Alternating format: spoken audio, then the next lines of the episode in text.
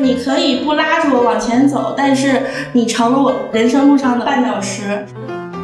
觉得，我觉得其实男性就是恰好需要这种教育，就是说情感教育也好，婚姻教育也好这一部分的责任不应该单单只是女性来承担。越亲密的关系中，就会像一面镜子一样，你会越来越明白你从他们身上究竟继承到了什么。大家好，这里是万一火了，我是江江。我是牛小林，这一次呢，我们会聊一个对于我们来说会比较特殊的一个话题，然后也为了这个话题，我们邀请了嗯万一个 app 的两个男同事，然后一个是熊老师 Hello，大家好。啊，一个是小崔。Hello，大家好。终于我们这个电台来了一点男性的声音，好激动啊！对，因为我们今天聊的话题，或者是说我们聊的重点，其实都和男性息息相关。嗯，也正好是这周末嘛，是父亲节，所以我们的这一期也算是一个父亲节专题的一个话题，叫做夏东海究竟是不是个好爸爸？哎，那这个问题，江江你怎么想的呢？哎，其实这个话题是来源于我很久之前有在豆瓣上看到过一个帖子，这个帖子的名字呢叫做“我觉得夏东海其实不是一个好爸爸”。其实当时那个帖子它列举了几个新的角度，我觉得还挺有意思的。就比如说，他有举例说，呃，论证夏东海不是一个好爸爸的有几点，一个就是说看了。应该是有三百六十集整个《家有儿女》，发现他不做家务，然后说有一集，嗯，甚至刘梅出差了之后，他就让自己的孩子吃方便面，吃了好几天，就是他做不了菜，废柴老爸。对，然后大家都会说说，其实现在从另外一个角度看起来，嗯，夏东海每天负责的就是上班，然后回家，然后嗯跟孩子一起玩，然后教育孩子。但是刘梅负责的是上班、下班、做菜、做家务，然后教育孩子。就是刘梅承担的家务的整个家务事务的活儿是比夏东海多得多的。然后还有一个就是有一集说刘梅想要去美国做护工，然后因为做护工会那个时候是一个非常有前景的一个职业吧，但是夏东海强烈的拒绝。那个家那个时候好像全家只有小雪是赞同他去的。呃，夏东海的原因是他没有办法接受刘梅去其他的国家去伺候别的人，就是挺大男子主义的一种比较传统的一个思路。嗯，确实，但是在我心里，夏东海本来就不是一个好爸爸。具体原因一会儿再说。两位老师怎么看的呢？这个话题的出现，其实也和这个社会舆论也好，还是说我们的这个文化的变化也好，包括这几年大家比较常看到的这个这个所谓的这个女性主义的论调，我觉得其实都是息息相关的。可能在十几年以前。的这个时间，可能我们看到这样的一个男性角色，会觉得他是 OK 的。然后，但是我们到现在来看的话，好像他之所以被认为是好的，仅仅是因为他没有在家庭里做一些破坏性的事情。嗯，但是当我们再回头来看他和刘梅两个人同时为家里面所做的贡献的时候，好像当我们把男性和女性从这个里面摘出来，以一个比较中立的态度去观察他们的时候，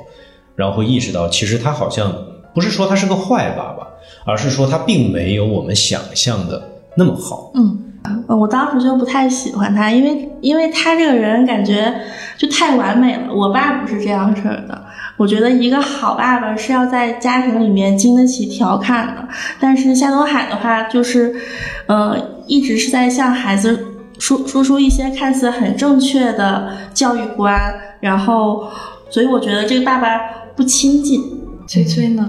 呃，我觉得可能是因为我们是呃家有儿女，或者说我们这代八零后、九零后是家有儿女的固定受众。就是当我们还是小小孩子的时候，我们就很希望我们的父亲是一个有爱的，他能以平等的姿态来跟你进行对话的这样的一个。父亲形象，夏东海就满足了呃那个时候我们的父母们对于这个父亲的想象。但是逐渐时代发生变化，比如说我们从小孩子变成了大人，然后我们要面对的事儿和我们的社会经验也更多，那我们的评判标准就会相对的复杂起来。呃，虽然网上我也我也有看那个豆瓣帖子，就是讲说夏东海不是一个好爸爸的这个论述，但是也有其他的人就是讲说夏东海他作为一个父亲，给他的孩子们提供了怎么样优渥的这种家庭环境，然后以此来论述说，哦，你看他作为一个父亲是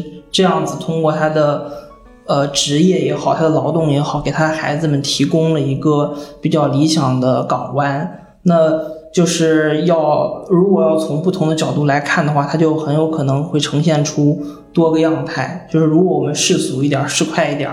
然后你就会发现，一个父亲他给你提供了一个在北京的房子，他还有相应的这个地位，能够让你去一个很好的学校进行学习。但是这这些东西在比如说三四线城市，在县城、在乡村的孩子，他们可能那时候是无法想象的。等他们现在又重新长大，再回去重看《家有儿女》，他们可能会羡慕的不只是流星、下雨、下雪这三个孩子。心理、心灵内史，而关注的是他们那个物质那种优渥的条件，就像是有一个帖子，我记得讲说，他们家家有儿女家的那个冰箱里永远都有可乐，永远都有各种各样，高乐高，对对对，高乐高。但是我在比如说咱们那个时候可能没办法，就是这么直观的感触到那个物质物质生活带来对你的冲击。对，我觉得，嗯，崔说的非常的有道理，因为。就是我会感觉，在《家家有儿女》刚刚上映，或者说它正在火的那么几年，将近小十年的时间里吧，实际上我我会觉得，在这十年里，并没有人很着力的在强调夏东海是一个好爸爸，大家只是觉得哦，这个剧还蛮不错的，嗯，然后我看起来我觉得很有意思，我觉得这一家人很可爱，我觉得他们的生活很好，但是具体好在哪里，或者说具体。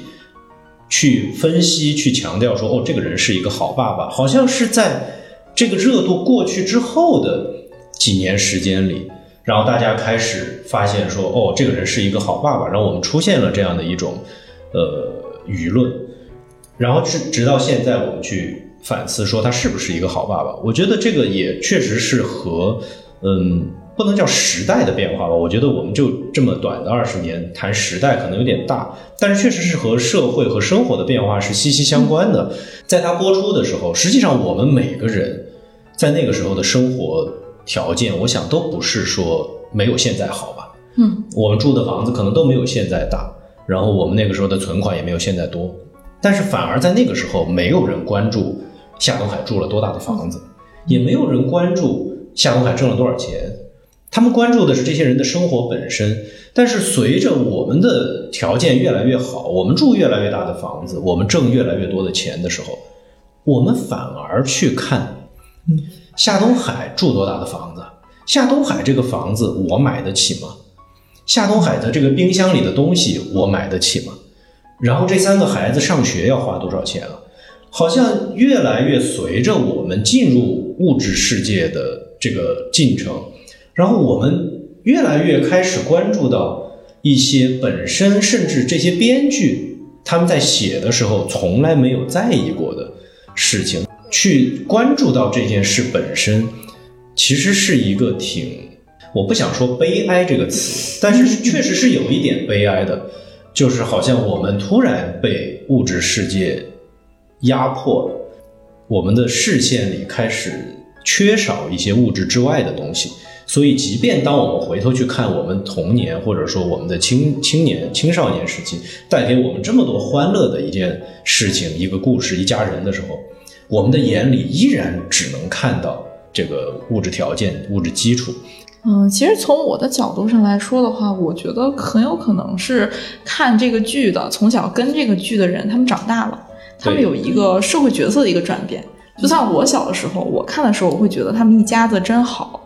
其实我觉得他们那套房和我们家在五线小城市的房其实没有太大区别。我也其实我小时候是不懂的，北京一套房和我们家五线城市的房那具体的区别在哪儿？其实我要想喝高乐高，我妈也可以去楼下小超市给我买一盒。那我可能关注的重点就主要会在他们的一个家庭的氛围啊，他们家庭状态，包括他爸爸是什么样，妈妈是什么样。对于我的爸爸来说，他简直是两个极端。我会觉得小时候为什么会觉得啊，夏东海这样的爸爸真好，是因为，呃，我们家也出现过很多像《家有儿女》里面也会出现的一些事儿，就比如说很经典的一集，夏东海因为工作上有一些不顺，然后回家来之后，两个孩子比较吵闹，然后应该就是夏雨和刘星。俩孩子会有一些矛盾，他一着急一生气，他吼了一下雨，然后导致两个孩子之间的矛盾激化。我记得很清楚的是，当天晚上他就披了一个毯子还是什么样的一个东西，就跑到房间里面跟他俩聊聊天。然后把这个事情就掰开揉碎了，然后聊，然后并且还特别坦诚的在他俩面前道歉。我看的时候我就觉得哇，这简直就是绝世好爸爸呀，梦中情吧。对，因为遇到相同这个事儿，我是从来没有听过我爸爸跟我说道歉、对不起，从来没有。就就算是后面他知道了这个事儿是他错了，但是他也绝对不会跟我来说什么。他顶多他能做到最大的让步，就是过来敲敲门跟我说：“哎，你妈饭做好了，出来吃吧。”这就是中国式家庭里面，我爸最多最多能给我做到的让步，所以我会看到类似于这样的情景之后，我会对夏东海这样的爸爸心生向往。哎，我有个问题问你啊，你会不会觉得夏东海身上有一种表演的气息？就是好像他在，就他做一些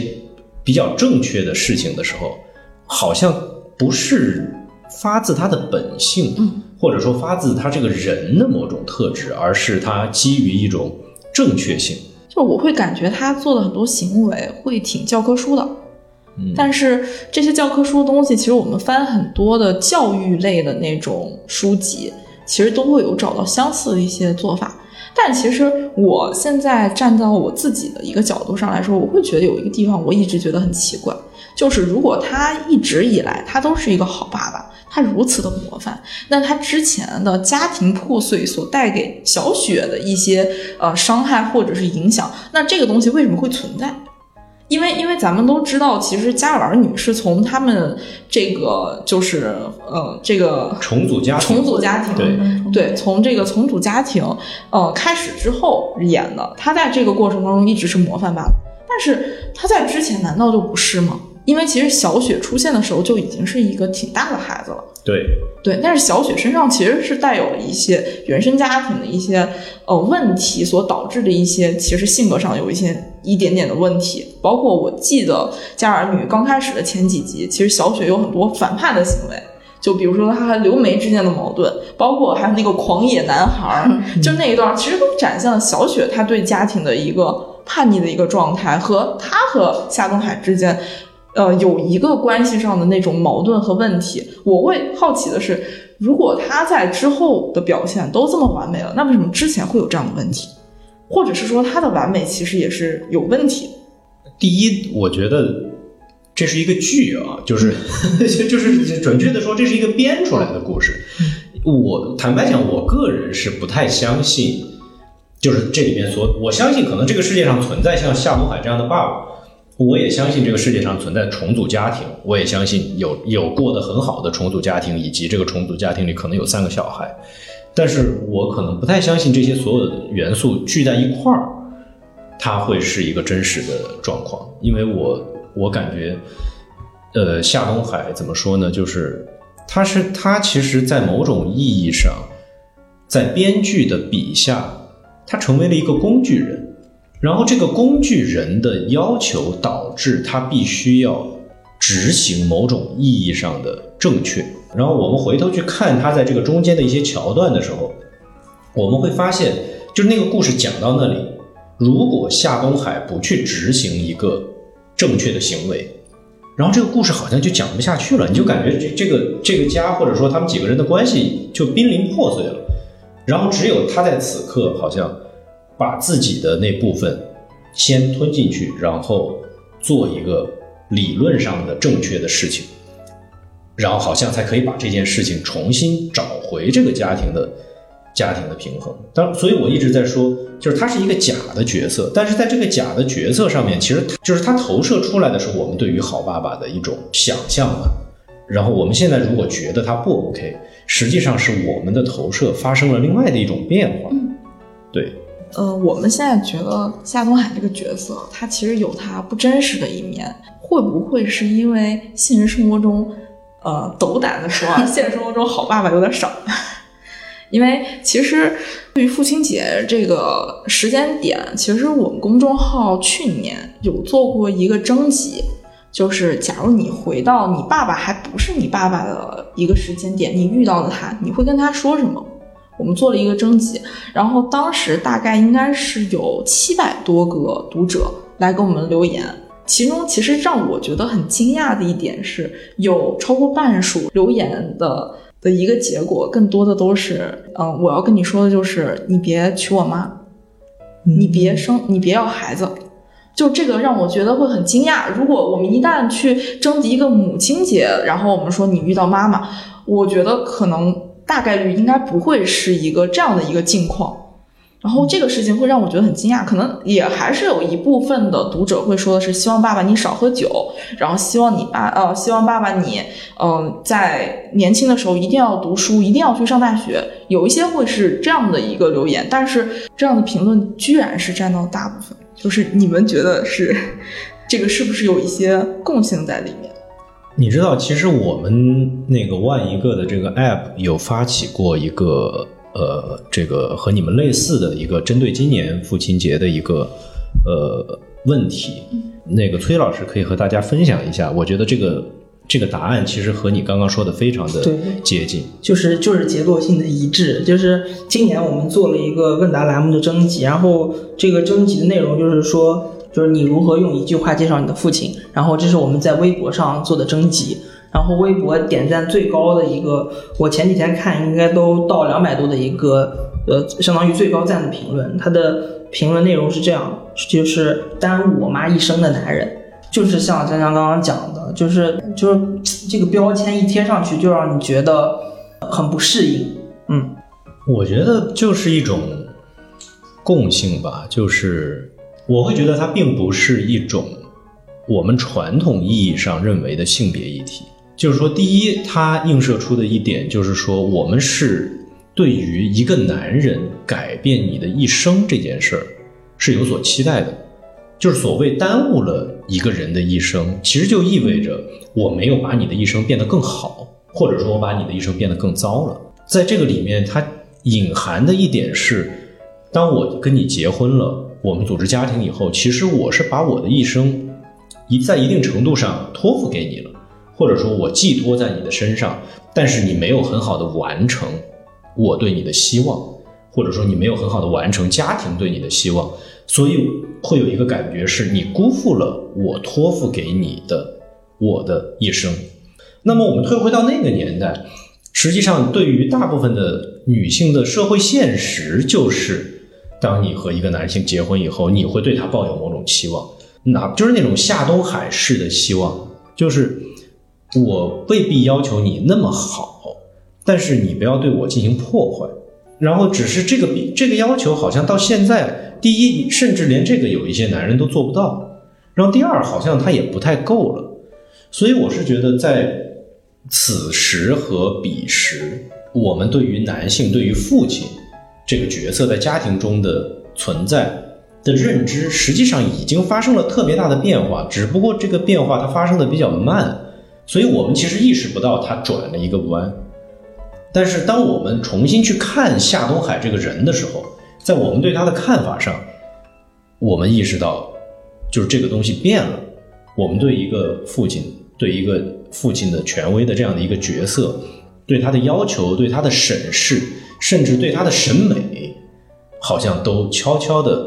改变了。就这个是我很明显的一个一个一个感觉。刚刚听到熊老师讲这个好的这个定义，就是说，呃，他有没有让你的生命或者让你的生活变得更好？我觉得这个点还是挺好。就是像像我们今天的核心讨论的标题，就是谢东海是不是好爸爸？那对于这几个孩子来说，他确实能可以算得上一个好爸爸。但是如果我们放的特别大的话，就是就像他能保证说一辈子都在你的生命中扮演一个很好的角色吗？但是好像又又很困难，好像全天下没有一个爸爸能够呃真正的成为一个纯然的好爸爸，就是他他可能会总会在人生道路上做一些错事，然后这些错事还会影响到你。然后你就会觉得说这个人怎么会出现这样的问题？我非常不同意他们二位的观点，嗯就是说，就是说，能说出“当我妈一生”这话的这个小孩儿，肯定不是他因为对他爸有期待，没有，然后他爸没有达到这个期待才说出这种话，肯定是因为本来，嗯，他他妈对他爸的期待是零分儿，但是他爸结果一下子负五十，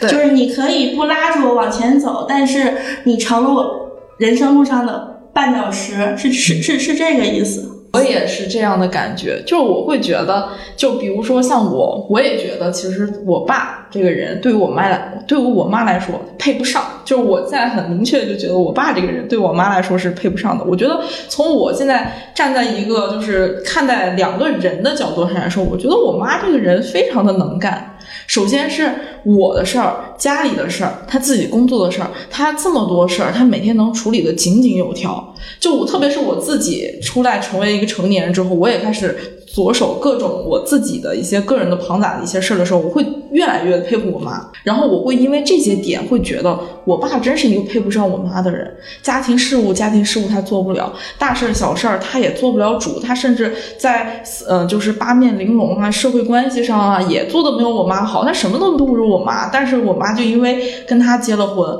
然后我妈就应该就必须要承担百分之八十到百分之九十的一些家庭事务，然后我妈就必须要为这些家庭事务所呃。尽量的减少自己个人方面的一些发展，我会觉得这个对我妈来说是不公平的。对，我觉得你你你说的对。其实小玲刚才说的那个情况是偏极端一些的，就是一个你甚至可以理解为一个一眼看上去你就知道是个烂人，他甚至都不是一个不好的爸爸，他可能作为一个人他就很糟糕。那那种意义上的耽误是一种是相对来讲，我相信肯定也不是个案，肯定也很多，但是它相对来讲的概率会小一些。然后比较多的实际上是江江刚才说的这样，就是这种意义上的耽误，它其实不是因为这个男人做的有多差，嗯而是仅仅因为他是男人，然后他好像就一定要占据这个家中的某一个名额，就是好，我们家实现理想的名额归我了，然后这个名额好像，然后压根儿就不需要争取，然后天然的就落在了男性的身上，就像刘梅一样，你要那个去美国做护工是吧？你暂时不要去，为什么呢？因为我是男的呀，我要去追逐事业啊，我要去创业。但是，是不是每一个这样做的男人，他都一定会比他当下的伴侣做得更好？不是的，有很多女性她没有被给予这个机会，她在这个家庭里面，她天然的就被剥夺了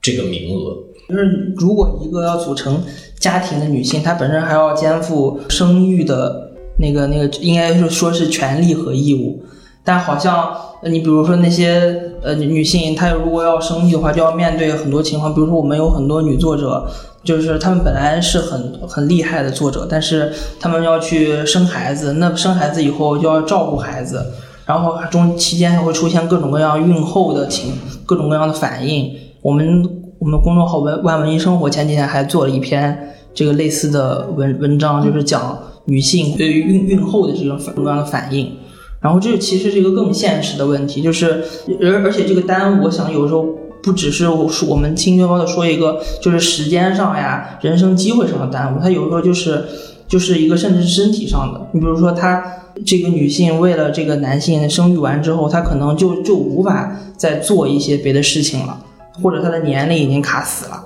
所以这也是个更现实的耽误。这个现这个耽误可能更是身身体性的东西。对，而且包括夏东海和刘梅的这段关系，我刚刚那个崔老师在说的时候，我在想，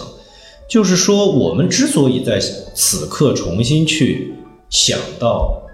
聊一聊夏东海到底是不是个好爸爸，然后从广义一点来说，是你甚至可以理解为我们在谈他是不是一个好男性。嗯，然后我会觉得我们眼中的夏东海其实一直没有什么变化，夏东海一直就这样。嗯，然后我会觉得我们之所以回过味儿来，有人开始去谈这个事情，其实是因为我们重新看见了刘梅，我们重新看见了这个家庭组织中的这个女人，然后她本来其实是以一种非常理所当然的姿态存在着，就是我做的这些事情，即便在当年我们看的时候，甚至都不会有很多观众觉得她很辛苦，就觉得不就是该这样吗？她好像就是应该去上班嘛，回来了以后这个照顾孩子、做家务，不是她该干的事儿吗？因为刘梅的这个母亲角色是一个正常的母亲，因为大家都太像我妈了。对，然后夏东海反而是个不正常的父亲，因为没有人没有人的父亲是这样的，他是一个非常假的一个父亲，所以大家就关注到他身上，就会觉得哦，你看这个人很好啊，这个人和我们的父亲都不一样。但是现在，当我们意识到在这个天平中间女性的付出的时候，然后我们就会发现这个天平开始歪了。就是女性这边越来越重，越来越重，然后我们就会希望男男人可以再做的多一些，再做的多一些，然后我们才会有这样的一个问题出现，就是他到底是是不是好的？其实我会感觉，从一男一女，嗯，缔结了这种家庭的关系之后，然后他们拥有了一个孩子之后，其实摆在这个男人面前就一直有一份考卷。然后这份考卷其实有随着时间的变化，这份考卷上的题有变化，但其实会在我看来，这个题的变化是会越来越严苛的。就像我们今天会来这儿讨论夏东海究竟是不是好爸爸一样，就是要放在我小时候看这个剧的时候，我会觉得这个答案一定是肯定的。但是放到现在来说，包括现在网上会有这样的帖子来说，就其实这个问题它从肯定答案又变成了一个不确定。我会觉得这个答案会越来越严苛。但是，一直不变的是，结果上是大部分的爸爸，在孩子或在妻子的眼中，他其实是个不合格的分数。你说到这个，我突然想起来，我爸，就这个事儿，其实是我直到刚才的这一刻，你在讲这句话的时候，我才反应过来的。就是我在大概前几年，我就辞职了。我本来在一个非常。稳定的国有企业，对国企、国营企业比较大的一个机构里面工作，然后就是可你可以可以理解为是铁饭碗，甚至是银饭碗，金饭碗或者金饭碗。嗯，我在那里面待了十年，然后我决定我不要做了，然后我要我想要写小说，然后我就辞职了，然后按照这个这个网络匪话，我就是裸辞。然后当然我爸也不是很理解我。然后他就非常非常非常非常的愤怒，他其中的一部分愤怒来源于我没有跟他商量，好像就做了人生里很重大的一个决定。然后他另外一部分愤怒，我刚刚明白过来是什么，就是在他的面前，就像你说的，他一直有一份卷子，就这个孩子的健康问题，这个孩子读书、读大学、找工作。好像一直有一份卷子，然后在这个过程里面，在某一些时刻，他确实是帮过我，而且是起到了还比较关键的作用。嗯，然后我会觉得他在一个濒临退休、刚刚退休的年纪，他刚有一种哦，我把卷子做完了。这个卷子里不不只有我，还有我妈，还有我我家里面的其他的人，比如说我的爷爷奶奶。付出了他很多年的青春岁月，但是在当我跟他讲我辞职了的那一刻，我现在反应过来，对他来说实际上是这里面的某一道题重新的被擦掉了，然后重新的又跳回到了他面前的这张白纸上，然后突然他就发现哇，你怎么就不干了？然后你就变成了一个在他的观念里面啊，就是你连单位都没有了，你是一个没有单位的、没有组织的人。然后突然这个问题就重新的成为了他的问题，然后变成了他的一道考题。但是在他的这个年纪，他会认为，假设我的这个辞职之路并不顺利，然后他好像也没有再没有能力去做点什么了。可能有很大一部分的愤怒是来自于这里，是你刚刚在讲这个考卷这个词的时候，我突然反应过来的。对，我们家情况不太一样，我觉得是我爸我妈在共同答一份卷子，因为我们家分工是我妈是我们家的学习委员，负责我的工作和学习，然后我爸呢就是生活生活。委员，我每天晚上都要跟他们两个视频，就但是不管我是给我妈打还是给我爸打，这个镜头一定会转到我妈面前，然后我爸在在旁边插科打诨，然后他问的只有两个事儿，第一个是姑娘北京疫情怎么样了，注意防控啊，呃，第二个事儿最近注意锻炼啊，就只有这只有这两个事儿，嗯，其他的我觉得是他们俩共同在答这一份卷，就是我家的情况。对我，我能感觉出来，就是这个小玲的爸爸是让他非常满意的一个，因为我们虽然是个音频节目，嗯，但是每次当小玲开始谈到他的这个爸爸的时候，就是脸上就是洋溢着 黑色的笑，对，一种就是完全无法掩盖的笑容。嗯，能说说你觉得你爸爸好在哪儿吗？就是我爸在结婚之前，他其实是一个吊儿郎当的小混混，就是那种那那个年代九九十年代会穿那种立领红色上 polo 衫，下身穿一条白裤子，中间扎一条腰带，然后梳个那种吹的大背头，然后就是在在街上的时候，人人人家都想上去揍揍一顿那种人。但是后来呢，我妈怀我的时候，我爸其实也不咋地。嗯，听我妈说，她当时是每天晚上打麻将，打到凌晨两点半，然后我妈叫他回家，他也不回。但生完我之后，就我爸完全变了一个人。我一直都是我爸在做家务，包括接我上下学什么的，我都上到幼儿园大班了。然后我妈有一天去接我，幼儿园老师不认识我妈，就只认识我爸。包括我小时候拉裤子。我爸怎么办呢？我爸是把我就近带到他的单位，然后让我去去在他单位洗，就这这种事儿都是我爸干的。然后上初中的时候是他帮我编辫子，而且我还经常呃见过两次我爸哭。我爸是只打过我一次，其实我自己都忘了，但是很多年之后他自己还向我忏悔，就是当时肯定是把我打疼了，嗯。刚刚小宁在讲他的爸爸的时候，他有说他爸爸哭过。就我听到这个话的时候，我特别惊讶。对我也是，我从来没有见过我爸爸哭过。就我不知道，就是你们两个就是有没有见过？没有，没有吧？对，就爸爸在我们的呃印象当中，从来不会哭，甚至不太会展现自己。就是困于情感，或者是比较软弱，或者比较情感流露的那一块。我唯一的一次，有点像是这个情感交流的部分，都不是由他来完成的，是由他的朋友来完成的。是我出去旅行，然后我到了一个地方，然后我爸就说：“哎，我有一个同学住在这里，我的一个好朋友，然后你可以住在他家，这样你就不用不用住酒店了。”然后我就住到这个叔叔的家里。然后晚上我就跟这个叔叔在外面散步，然后这个大概在一个地方坐着喝一点东西这样，然后那个叔叔就跟我讲，他说：“哎，你知道吗？你爸跟我讲，他从来都没有带你去游乐园，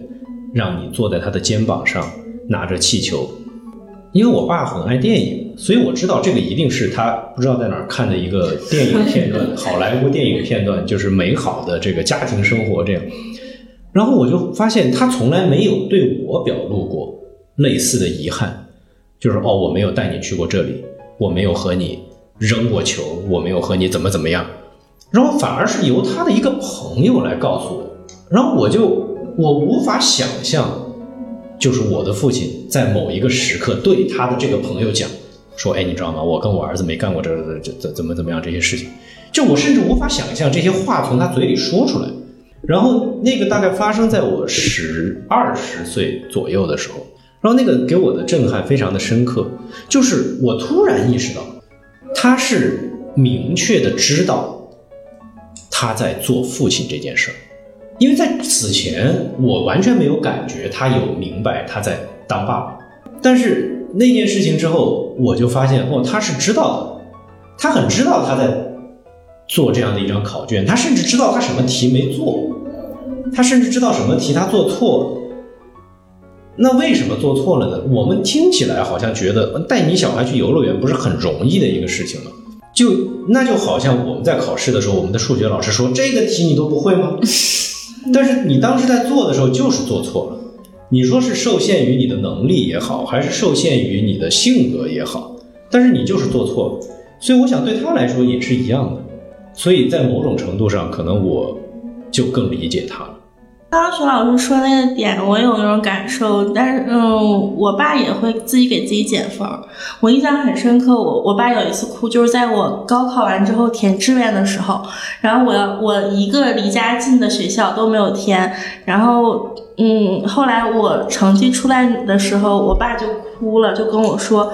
说。爸爸当年要再努力一点儿，然后去北京上大学，成立家庭再生你，你就不会像今天这么惨了。就然后当时就很心疼，然后就哭了，就就会把我的不成功怪在他当年没有努力上。我当时就很很心疼，就是他在他在给自己的这个考卷减分儿。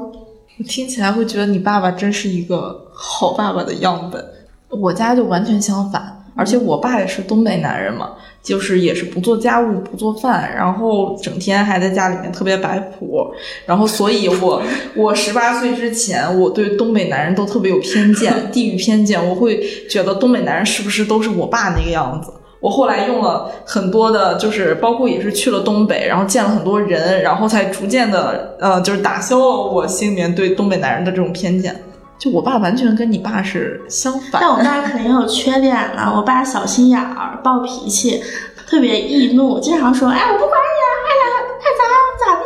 然后，但是很气很快就消了，五分钟之后就过来说，就说我想我想问我想吃什么。我我之前看过小林在其他媒体写的一篇那个文章，就是我当时应该发发给发给过好多人看。然后当时我就看完这个文章，就是因为那篇文章写的就是说对当下不同男孩的分类法，就大致是是这样子的。我看完这个时候，我我记得我应该发给我妈了，然后我妈当时给我回了一句类类似于这种话，就是说，哦。一看这个写这个篇文章的女孩过得就就挺幸福的，而她但是她她不是说你有好多个男朋友那种意思啊，她的意思就是说，呃，你你的家庭生活很就是还是还不错，比如说父母都对你很好，所以在你写这些事儿的时候，你没有没有带什么偏见去看他们，然后再然后反而你能把那种很很很很本真的东西给反映出来，然后他就觉得。啊，你看这这人家，你看人家生活就就过得好，然后所以人家讲出来的话都很俏皮，但是又都很切切实际，就是都能折折射出来这这种男人是什么什么样子的个性、性格和他们特征。好，谢谢阿姨。对，就比如你刚刚说说小玲肯定一看就是。家庭很好的孩子，那我就特别好奇，那像我们这种家庭 原生家庭一些有很很明显的情感问题的，那会不会也很明显能看出来？这个会的，会有的。就是随着，因为我知道你们三位其实都还没有这个进入婚姻，然后我作为在场唯一一个结了婚但是并没有小孩的人，我可以很负责任的告诉你们，就是当你们进入亲密关系以后。会在某一些瞬间，自己把自己吓出一身冷汗。你做了一件事，或者说了一句话，或者说有一个念头出现的时候，会突然觉得哇，就这不是我父母中的一个人吗？就你感觉好像他们就寄居在你心里的某一个位置，哪怕你甚至有意识的想要去，就是说反抗，对，就是我不要这样，嗯，都不行。在越亲密的关系中，就会像一面镜子一样，你会越来越明白你从他们身上究竟继承到了什么。这个东西是一个既不用去设想，也无法挑选的过程。然后那个东西给你带来的冲击、冲击，或者说是希望，甚至觉得有点害怕的那种感觉，其实是非常复杂以及。难以描述的。我觉得熊老师说这点，我就很深有感触。我第一次意识到了，我和我爸在某一个我非常不喜欢的点特别像的时候，我那一瞬间就是感觉到特别绝望。应该是在十七、十八岁的时候，也是一次跟别人的大吵，然后我突然间说了一些话和做了一些行为，然后我当我做出来或者说出来那一瞬间，我突然意识到，啊天呐，这不就是我爸会对我做的，并且是我会非常受伤的一种行动吗？我那一瞬间会觉得特别的绝望。因为坦白来讲，其实我爸这个人在亲密关系上的表达其实有很大的问题，但是本质上他是一个好人，他也有一些他自己的优势或者是一些比较中性的一些特质。但是我那一瞬间意识到是，这是我最讨厌他的部分，这一点会让我觉得特别绝望。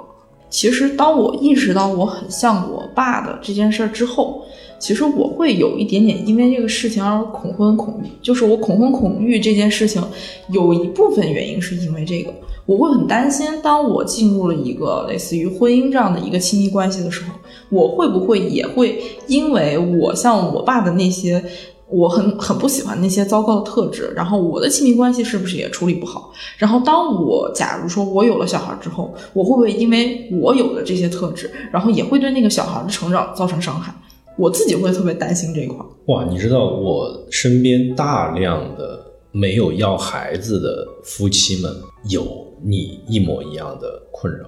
当然，这个可能也是就是比较个人化的。但是很多人都会觉得，就是就是他越在乎小孩，他越不敢要。他在他自己的身上，就像你说的，他看到了一些他曾经经历过的，但是他并不喜欢的事情。附着在他的身上，然后他就会很担心他变成那个小时候伤害他的人，然后去伤害他自己的小孩。然后因为他自己知道他会很爱他的孩子，所以反而会生出一种你甚至可以理解为保护欲，就是他在保护一个并不存在的东西。嗯，然后我保护你的方式就是让你远离我。我会觉得，其实，但是从这个角度来说，它其实也体现出来，其实大家更多的能看见，或者是意识到，就是当你为人父母的时候，你的面前是有一个考卷的。对，嗯，就是很有可能，我觉得像我们的父辈，他可能不一定能意识到，就是你为人父母，你是有一个很严苛的考卷的，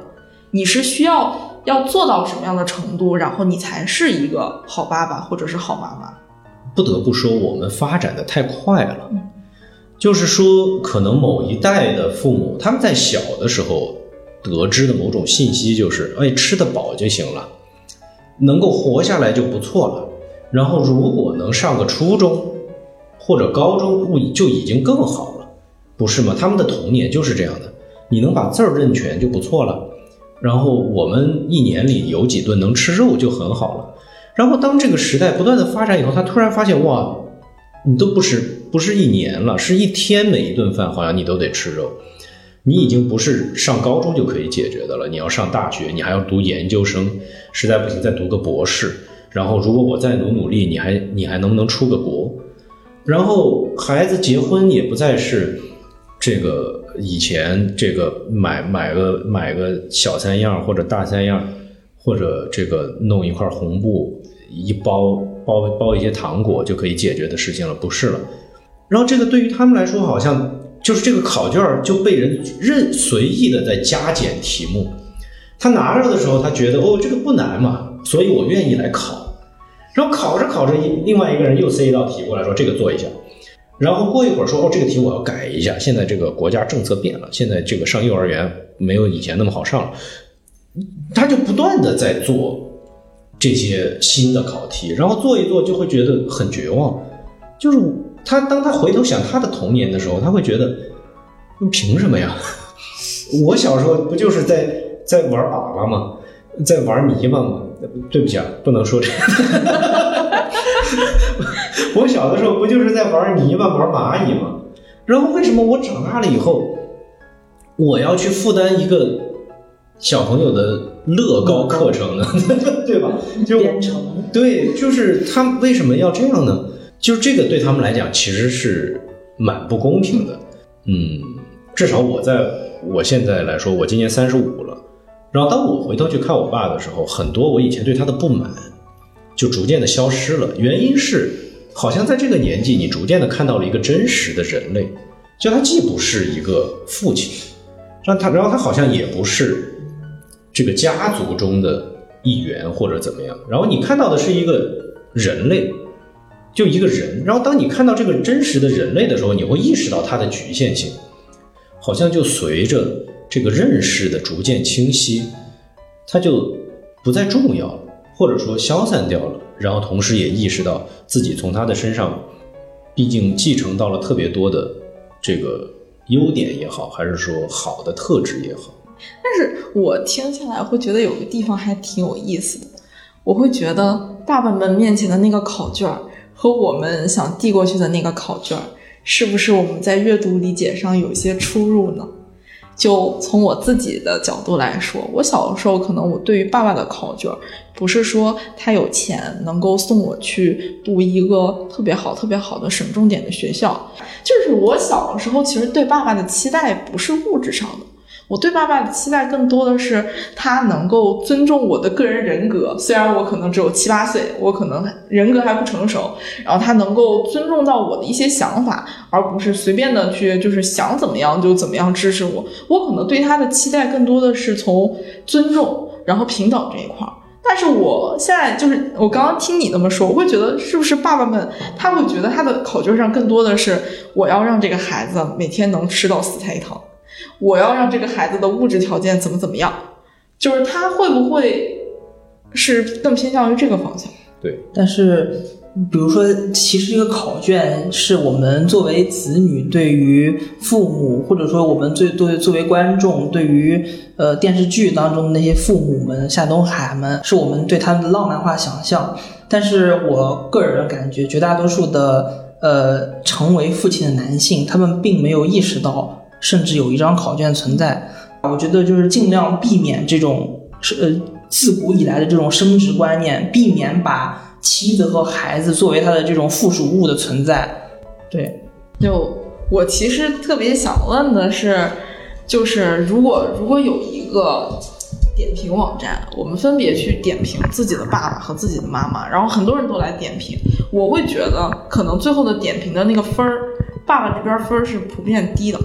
妈妈这边分肯定是会比爸爸这边高的，就是现在整个的一个咱们的读者的留言也好呀，然后包括网上的舆论呀，其实都是呈现这样的情况，就是为啥它的用户体验会比较差？每个人都是这样的感觉，因为母亲提供的东西太一对一了，就是非常的，你可以理解为特非常的定制化、私人定制，从你小时候吃奶的时候开始，到他抱着你摇。然后到他给你做饭、洗衣服，到他养育你，然后好像父亲的功能是游离在这种私人关系，就是这种亲密关系之外的一种关系，就是不是说所有啊。那问题来了，那为什么这些呃功能都是由母亲来担任呢？其实，我我觉得，我觉得其实男性就是就是恰好需要这种教育，就是说情感教育也好，婚姻教育也好，就是他们需要去获知，就是这一部分的责任不应该单单只是女性来承担，就是它应该是由男性来出面的。就比如说，呃，情感的一些沟通，就为什么爸爸就不可以，而这个事情是要妈妈来去承担这个功能？然后就比如说你刚刚说的，就是什么摇篮呀、陪伴呀，然后或者是一些相对于就是更偏向于情感上的一些沟通啊，其实为什么爸爸不可以呢？虽然可能在我们的一些经历，或者是看到别人的一些家庭情况来说，爸爸鲜少会有这样的一个承担这样的功能，但是，但是我们现在会想的是，那他为什么不能去承担呢？因为其实我会觉得，人类的一个情感的一些沟通或者是表达，它其实所占的那个重要性和比重是非常的大的。对，那为什么男性要隔离开？我觉得男性可能不见得是主动的隔离开，他可能就是他甚至都不知道他不会一个事情，因为如果他会的话，他就会知道他很弱，他是压根儿就不知道这个世界上还存在某一种功能，然后以至于他对于一个人对于这个功能的需要是完全无知的一个状态，然后再加上他本身的童年，他的男性角色也没有在任何意义上给他过这方面的关怀也好，还是说付出也好，就导致他不太了解作为一个男人要如何来做这件事情，因为他小时候可能就是被这样带大的。但是他作为一个男人，他不太知道自己如何去实现这样的一个功能。其实我们会看到，在目前的社会里面，其实很多家庭的角色逐渐的在发生变换。其实我我斗胆说一句啊，我觉得小林家其实就是这样的，嗯，就是他们家的角色是调过来，然后他爸承担着那个。情感付出的，然后情感滋养的这么一个角色，然后他妈妈好像承担着一个更权威的一个更怎么讲呢？更更更有力量感的一个角色，对吧？就是实际上你看，哪怕是这个角色调过来以后，我们也很难看到两个情感付出的人，或者说两个力量感比较强的，好像两个偏雄性的人，就是不知道为什么。好像不管是谁落进这个坑里，然后另外一个人就得进入另外的一个坑里面，就是好像这不是你就是我。日，我不知道是不是这个社会生活的必然，就是好像我们这个家庭组织如果要在这个社会中存活的话，好像有一个人就得是这个打天下，或者说要出去捕猎，好像就得有一个这样的角色才才行。因为我会发现，就包括。就“爸爸”这个词儿，就是咱放到社会上来说，其实它也会有它的一些符号的一些引申意义。就比如说，我们一般会叫甲方叫爸爸，我们会叫甲方爸爸们怎么怎么样，然后或者是呃，但是我们很少会叫什么妈妈。就“妈妈”这个词儿，一般不会来表示尊敬或者是听您指点这样的一个状态。然后包括还有一个词儿，其实是有一些贬义的，就比如说“爹味儿”。就我们也很少会去讨论到妈味儿这样的词儿，但爹味儿它其实指代就是这个人他会就是站在一个比你高的一个权威的位置，对你有一些指点。之前您说过的那个父爱如山，这也是一个很特指于父亲的一个词。对我其实本身不太喜欢这个词，就我觉得就很多男性就会躲在这个词的后面。